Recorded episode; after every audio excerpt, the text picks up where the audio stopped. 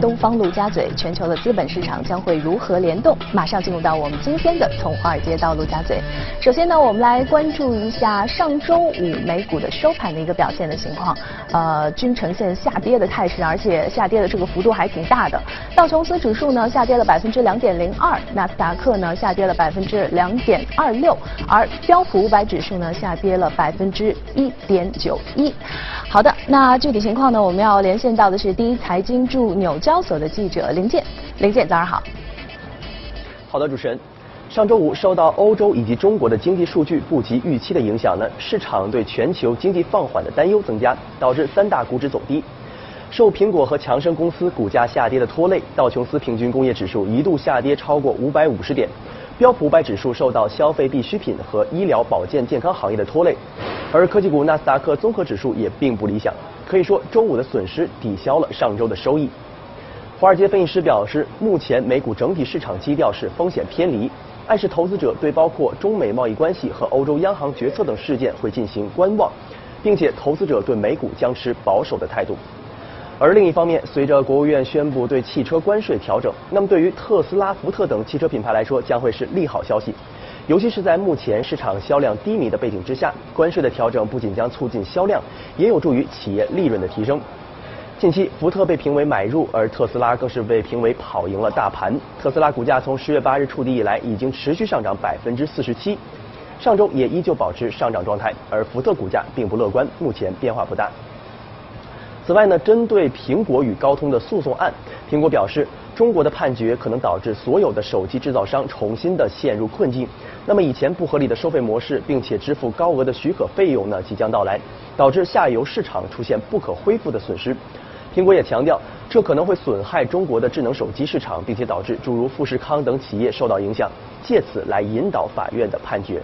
如果苹果与高通达成和解的话呢，苹果将支付高昂的费用，对企业影响重大。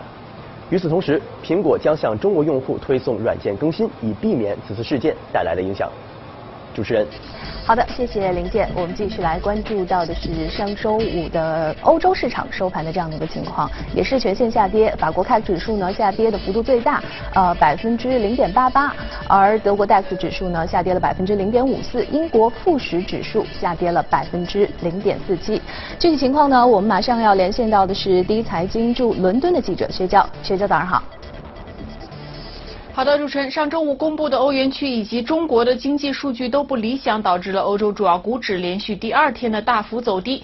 截至收盘，欧洲斯托克六百指数下跌了百分之零点六四，报三四七点二；法国欧三百指数也下跌了百分之零点六二，报幺三七幺点五四。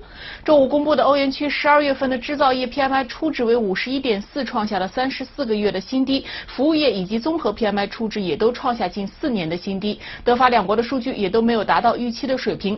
从板块来看，汽车、银行以及矿业股领跌。最新公布的十一月份欧洲乘用车市场新车的注册量同比大跌了百分之八点一，连续第三个月下滑，导致了欧洲的汽车板块下跌百分之二。市场人士认为，投资者对于全球经济增长放缓、财政政策收紧以及贸易摩擦问题的担忧，导致了欧股可能出现近五年来最差的季度表现。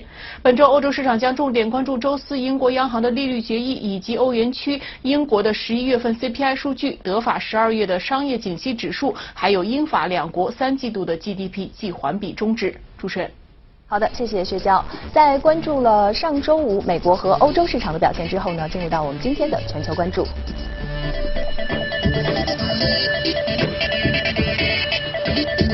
今天来到我们节目当中的呢是秦毅，秦毅早上好。嗯。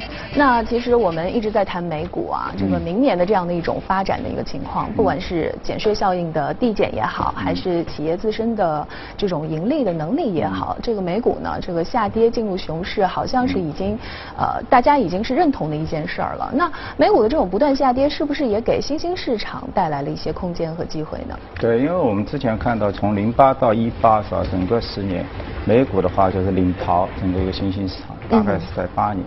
啊，但是我们再把历史往前看的话，就是零一到零八这个年段七年，那么应该是新兴市场是跑赢的，是吧？所以大概是一个八年到十年的一个周期。嗯所以最近的话，整体美股的话高位一个回落，尤其从十月份开始，是吧？十月份的话，我们看到油价是跌了接近百分之三十三。嗯。然后呢，整体美美股就是标普五百指数的话是跑输现在 EM 就是代表个新兴市场指数的大概五个点。所以呢，我们大概就在。就是说，所有的投资人都在猜测，那是不是意味着我们从明年开始，一九年开始，会迎来一个新的这么一个周期，是吧？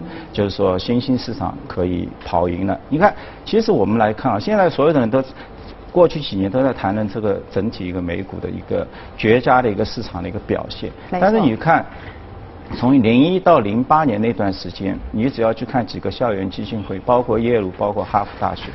他们谈的都是谈绝对收益，或者是把自己的基金放在那个房地产基金或者一些绝对收益类基金里面，是吧？那么比较少的就是你去看它的一个资产配置，美股是配的非常少，百分之二跟三，除了一些固定收益，就是都很低的，是吧？那在这样的一个发展比较好的这样的一个区间内，为什么会呃相对来说这些安全的资产还配置相对的？那我指的是说零一到零八年，对对我我只是说在那个点，就是美国的这些股票资产，全球的投资者都赚不到钱，它也是一个区间，只是说最近十年非常好。那么现在的话，我们回过头来看，那么是否意味着我们现在的这个新人，经过它一个十年的一个高点之后？那么现在也出高位也出现了一些，美股至少也有百分之十的回落嘛。就是说之前的话大家都非常乐观，啊，那随着这个贸易开始了之后呢，大家开始有点悲观，因为市场之所以下跌，就是说你去看它整体二零一九年的那个 earning 的一个预测，大家还是意味就是说市场的一个卖方。就是这些 sell side 的话，认为还有一个百分之十左右的增长。但你去看买方，从最近下跌的话，不断的有新的一些投资者一些问卷啊，买方现在哈认为是打平，就是说一九年的话是打平。可能有些悲观的一些卖方呢认为百分之四到五，但至少这个预测的话已经是下调的。那这个下调的话，也正好对应了整个一个标标普的话，它也下跌了将近一个百分之十。那么正好。油价又出现一个比较大幅的一个下跌，因为油价下跌，毕竟对新兴市场相对来说是比较有利的。除了像巴西啊，或者是俄罗斯啊，这可能它是比较是依靠这个石油的一个出口，可能有些负面的一些因素。但是它对于其他的一些贸易性国家，日本啊、我们中国啊、香港啊，这些都是相对来说是比较有利的。包括一些很多行业啊，像像我们国内的话，一些快递啊。或者一些航空啊，乃至最近比较压抑的一些汽车板块啊，是吧？那都随着你整个一个油价的一个下浮的话，呃，都会有一定的一个受益，是吧？所以我觉得我们接下来投资上可可以去关注到这个。另外一个现象就是说，可能是就是相对来说一个固定收益，是吧？对。就是说，我们去年开始，就是说，我们一直谈 A 股的一些投资机会，但我们如果去看的话，就国内在一八年的整个一个利率债非常好，就是就是国债，嗯，因为你从国债的一个收益率的话，应该十年期国债的话，年初应该在三点九，嗯，现在的话已经。周五的话，上周五应该是到三点二七、三点二五、二六左右的水平。那整体的话，整个一个 BP 的话，就要降了接近六十个基点，是吧？所以它的利率在整体的一个涨幅的话，应该是列在全球应该前两名左右的一个位置，涨幅非常提供了很大的一个机会。因为这个利率在规模也很大，两万亿美金的。将近十万亿左右的一个市场规模，嗯嗯，而且外资最近也是增持了很多这个中国的国债哈。对，整个从一八年的话，我们都看到，其实外资持续的流入，流入到哪里就是。到那个债券，尤其是在国债，那当当然包括企业债。那但是呢，去年我们一八年企业债可能一般，那因为有大量的民企啊，可能是有一些就是偿付方面的一些问题，是吧？但是利率债的话，就是国债、高信用等，包括政策性银行的话，它就是一路的一个飙升的一个状态。嗯。那的确，中国的体量非常大。现在的话，你去呃，今年的话流入了将近一千亿啊。七百亿左右，六七百亿的话都是在国债，还有两三百亿的话可能列入到房地产啊或者一些企业的一些高息债，是吧？整体呢就是说这个规模的话，我们仅仅流入的这个规模，我们来看整个一个巴巴西也很大，是吧？也是金砖四国，是吧？但它整个一个国家所有的这个债券的余额都可能跟我们去年一八年流入到中国来的钱差不多。哦。所以可想而知，我们现在的一个整体的一个国债规模是吧？就是说。目前的话，你看我看了一下那个高盛的 report 是吧？就是说他认为目前的话，我们整个一个国债规模大概在十二万亿，啊，里面的话接近两万亿是国债，十二万亿是总的一个债券，包括企业债啊、政府银行债啊，这个都包括在里面的是吧？然后这四年之内。就是说，他认为整个一个债券的一个规模要到二十万亿、二十四万亿，嗯，对，翻了一番了，double，嗯，是吧？而且整个一个国债的一个规模的话，可能从现在的二万亿要到四万亿，嗯嗯，啊，这也验证了就是目前我们整个一个国家的话，整个一个金融体系的话，是对外资也进行了一个开放，是吧？那接下来的话。我们作为一个大国，作为一个“一带一路”的一个领头，可能还会加大一些，就是说购买，可能会在经常性项目的话，我们不是满足于就是出口，就是拿大量的通过经常性贸易的一个项目获得大量的贸易的一个盈余，可能就是说进口会大一点，是吧？出口会少一点。那么如果这个方面有一定的就是项目出现一定的就是赤字的话，那这个钱怎么来弥补呢？那你经常性项目少了，那一定是资本项目，你要有大量的一个资金要来流入。从去年来看的话，其实我们已经看到这样一个趋势，整体的表现也非常好。到了一九年，还有一个很大的一个事件，就是说整整个 Bloomberg 跟那个巴克莱。它的一个债券指数的话，要纳入到中国，把中国已经纳入进去，OK？而且给到那个市场权重要给到百分之五点五。那么这个的话，它整体的规模现在是两万亿美金，两点五万亿。那你给到五五点五的话，将近有一千四百亿美金左右要配进来。去年是打进来将近七八百亿，那今年的话，按照这个减值的话，可能还要继续流入七百亿以上的这个资金。嗯，那么针对这样的一种情况啊，投资者应该如何的做一些？这种策略的的一些调整呢？呃，因为我觉得，就对于我们的大量的一些机构投资啊，包括银行一些资产管理，可能他们已经是。早是有有所准备了，反而对我们 A 股，可能看我们这节目，普通的一些投资人，是，就是他过多的把精力会放在这个 equity 的一个部位，是吧？就是股票的这么一个部位。当然，我觉得真的投资者就是说，经过这一两年市场的一个波动之后，要正确要立认识到这个固定收益的一个，就是说它的一个威力，是吧？固定收益不是说三到五个点很平庸的，其实它的它也能带来涨幅，像今年的话，三点八到。三点二的话，整个一个国债百分之六到七，你股票忙了一年，可能你也赚不到这么多钱，是吧？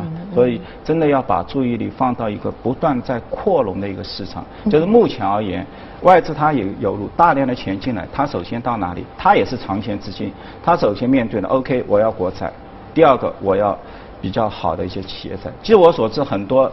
在香港，他们投的一些美元债、房地产债，它都要百分之九点五到百分之十，就是说，就是说票息很高。啊，只要十的话，其实真的是比你做股票还要好。嗯。当然，你还要看它很多振兴的方面的一个一个就是说情况。但是呢，我就是说，基本上就是说，整个投资人的他眼光的话，就是放开一点。放开一点，就说除了我们现在的一个科创板啊，或者一个创业板之外，也要把精力放到这些固收上面。就是说，大家要长期在这个市场进行一个生存，是吧？或者一个发展，就一定要对自己的一个。资产的一个分散分布性，包括在，因为以前一直说百分之六十是固定收益，百分之四十是一个股票，是吧？四六开。但现在我们很多人的话，可能都完全是倒过来，可能股票放的规模很大，是吧？不至于哎，现在的话我们知道了，OK，一九年或者后面乃至一二年。债券市场在进行一个大扩容，它提供了一个稳定的收益。那为什么我们不去拥抱这些稳定的收益呢？可能要根据不同的这个外部环境来调节自己这样的一种投资策略的一个结构。对我之所以看到我们之之前看到一个日本是吧？我为什么举一个日本呢？就是说你就是经济体。庞大到一定的一个规模之后，那它解决很多问题，它干脆还要引引引入一个负利率，是吧？就是说，我们现在三点几肯定也是一个相对来说，对我们 A 股的投资啊，就十年期的也是一个比较低了，是吧？可能大家认为有有所反弹，是不是资金放的松一点？但是如果你考虑到日本的话，那它都是一个负利率。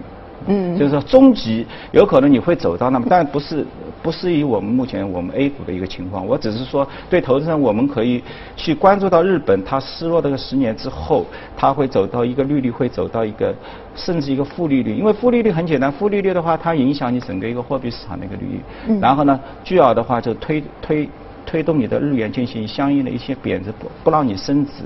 嗯。出扩大你的一个出口。是吧？嗯。那么扩大出口的话，增加企业利润，增加企业利率的话，提高那个人工收入，然后最终的话导致那个整个一个 CPI 的一个上升，它就是这么一个传导机制，是吧？嗯。那么我接我的意思呢，就是说目前我们也有三点几，应该还是国内的这些债券的话，也是一个提供了一个蛮好的，就是三点几。我觉得从未来我们再去看，就是三点五、三点六到七这个收益，又是国债金边，就是国家信誉的话。真的是一个相对来说是一个比较好的，大家都要把这个盈利的一个预期啊，就是要降的低一点。可能会有一些股票的话，又会出现一个比较大的一个升幅，但在任何时候你都要冷静，是吧？保证一定的在固收方面的一定的一个配置。嗯，好，那我们接下来呢来看一看今天的美股放大镜。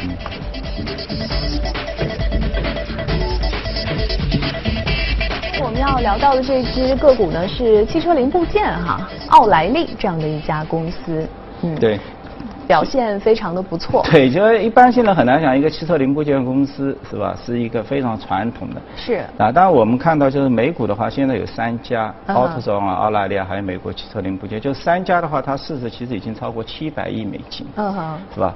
走势非常好，然后你看过去五年一三到一八年的话，就整体标普是涨了百分之一百利润，我知道也是一个牛市，是，但这三家公司的涨幅呢是百分之一百四到百分之两百九，嗯，它是远远的，就是说跑跑赢了整个一个就是标普五百指数，对，这么传统的一个行业啊，这个增长的这个背后的原因到底在哪里呢？因为我想我美我们知道就是美国它不像我们国内是吧？我们国内的话有大规模的地铁。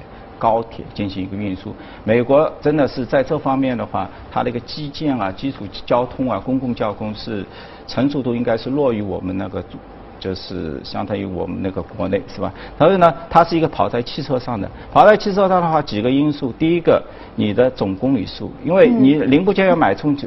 你要卖出去，就是几个因素，一个就是你的整的一个汽车的一个保有量，嗯哼，还有你的一个平均的一个汽车的一个年限，是吧？它现在是三万多亿公里的一个里程数，是吧？两点七七三亿万呃七三亿辆的一个汽车，是吧？对。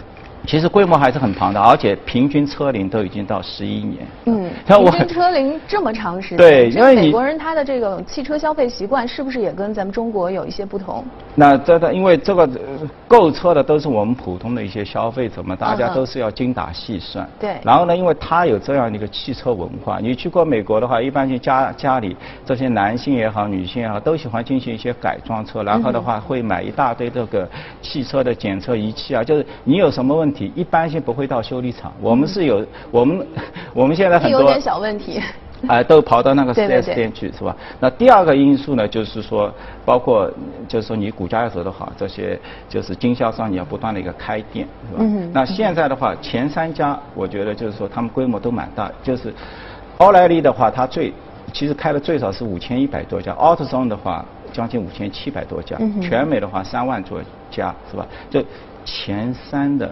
这些品牌店已经要占据接近百分之五十的一个份额，所以市场的话是相对来说高度集中，是吧？所以呢，接下来呢就是看整个一个，我们看就是一个失业率，就是以美国从一一五年开始，你整体的一个失业率是不断的下降，你每增加的人口就就业人口，他必须要开车，他不可能打地铁。或者去做其他的，就是几百万、上千万的这样的一个就业人口的增加，就会导致他要去开车。第三个就是你的汽车价、汽油的一个价格，嗯，是吧？大家都很关注汽油，你去看到过去五年，基本上就是在两块零九这样一个加仑美金到两块八，相对来说在历史上它是比较一个低的位置，嗯，所以也是鼓励你出去。进行进行，就是说相对来说开车，所以这几个因素的话，导致整体的一个汽车后市场服务的话，相对来还是活跃的，是吧？我们回过头去看美股的这些几 几大巨头，像 GM、通用啊也好，福特也好，克莱斯勒也好，然后你把它一三年到一八年的股价一拉的话，可以发现整个一个汽车后市场，就是这些零部件商、连锁店的一个市值增加，远远超过汽车制造商的整个一个市值的增加，嗯是吧？嗯所以呢，我觉得就是这么，接下来看我们 A 股，A 股的话，这类公司相对来说还比较少。我们除了汽车制造商，接下来可能就是一些 4S 的一些经销店，嗯，那么还没有走到后面一步，就是说可能跟我们自己的呃汽车文化有一定的关系，但可能这也是 potential，因为。美股的话，它的汽车可能对他们而言，六七十年代都已经拥有了，到现在已经是五十年了。我们的话，从两千年到现在的话，还只有十来年的一个时间。就是大家的话，慢慢的可能会往后面，就是一个汽车的文化的一个培育期啊也好，各方面也好，是吧？嗯嗯。所以也可以关注到，因为。毕竟这三家已经走到七百亿接接近五千亿人民币的一个市值了，是吧？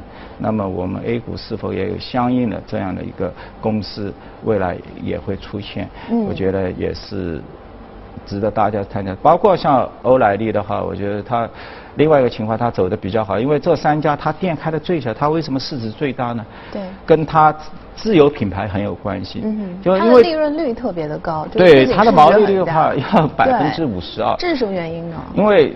它百分之四十五的销售都来自于自己的自有的一个品牌，它不是说 OK 我就进口一个全全国一个著名的一个品牌拿过来到我店里加成一个百分之二十，我把它销售出去。嗯，就是说这个汽车文化的培育，就是人人人都喜欢。那你做这个经销的人话，他自己经营时间也有几十年历史了，他这个创始人也不断的在摸索，包括他自己也喜欢制作这些零部件。你慢慢的在的一一般性你。贴近市场的制作出来这些零部件，它的利润率相对来说也比较高，它百分之四十都是卖的自家的一个品牌，嗯，是吧？所以你看它九十亿的那个营收，七点九万名员工，是吧？其实看似就是说它只有，就是说人均只有十几。十几万美元的一个销营收的一个收入，但是它流到股东权益就是有两百七十亿美金的一个市值，就是相当于单位员工的话，它要价值三十五万美金，这是远远大于像呃一些其他的沃尔玛塔或者是其他的一些，因为所以呢，它的员工你要成为一个汽车零部件商的员工，必须自己也会搞车，就是非常 professional，必就是非常有专业的。一些人员是吧？所以这些的话是有技术水准的。同样的话，它卖出来的这些零部件的话，相对来说也会以一个比更加高的这样的一个价格去出售。嗯嗯嗯。所以，呃，整体的话，所以我觉得像这个汽车的这些后市场，是吧？也走出了一个很好的一个过去这么五六年的话，是吧？真的走的相当。亮眼就是各方面。嗯，好，谢谢秦毅今天为我们的解读。我们再来关注几则消息。近日，奥地利迈尔霍芬市呢举办了一场别开生面的冰雪极限接力赛，来自世界各地的运动员齐聚一堂，在冰天雪地里翻山越岭，十分热闹。当天，共有八十五组来自世界各地的选手齐聚迈尔霍芬。按照比赛规则，每组共有四名选手，分别负责滑雪板爬山、滑翔伞、山地自行车和滑雪冲刺。其中，滑雪板爬山距离长达1.4公里，而山地自行车部分长达3.7公里。别看整个距离不长，选手们需要在白雪皑皑的雪山上进行比赛，因此对体力是极大的考验。爬山的同时，稍不留神就会向后倒滑。最终，红牛队以三十九分零七点二秒的时长率先冲过终点，赢得了本次比赛的桂冠。据了解，这是迈尔霍芬第七次举行冰雪极限接力赛，下届比赛将于明年十二月十四号举行。昨天，三百多名跑步爱好者装扮成了圣诞老人，齐聚越南首都河内，参加圣诞老人跑的活动。当天的活动在河内一家公园举行，赛程共分成三公里组、五公里组和十公里。总共吸引了三百多名跑步爱好者。虽然是跑步比赛，但活动气氛却相当轻松。参加者们身着圣诞老人的服装，不少儿童也参与其中。据介绍，这场圣诞老人跑的目的是为儿童医疗筹集善款。活动主办方称，当天，他们为一家儿童心脏疾病慈善基金会共筹集了两千美元的善款。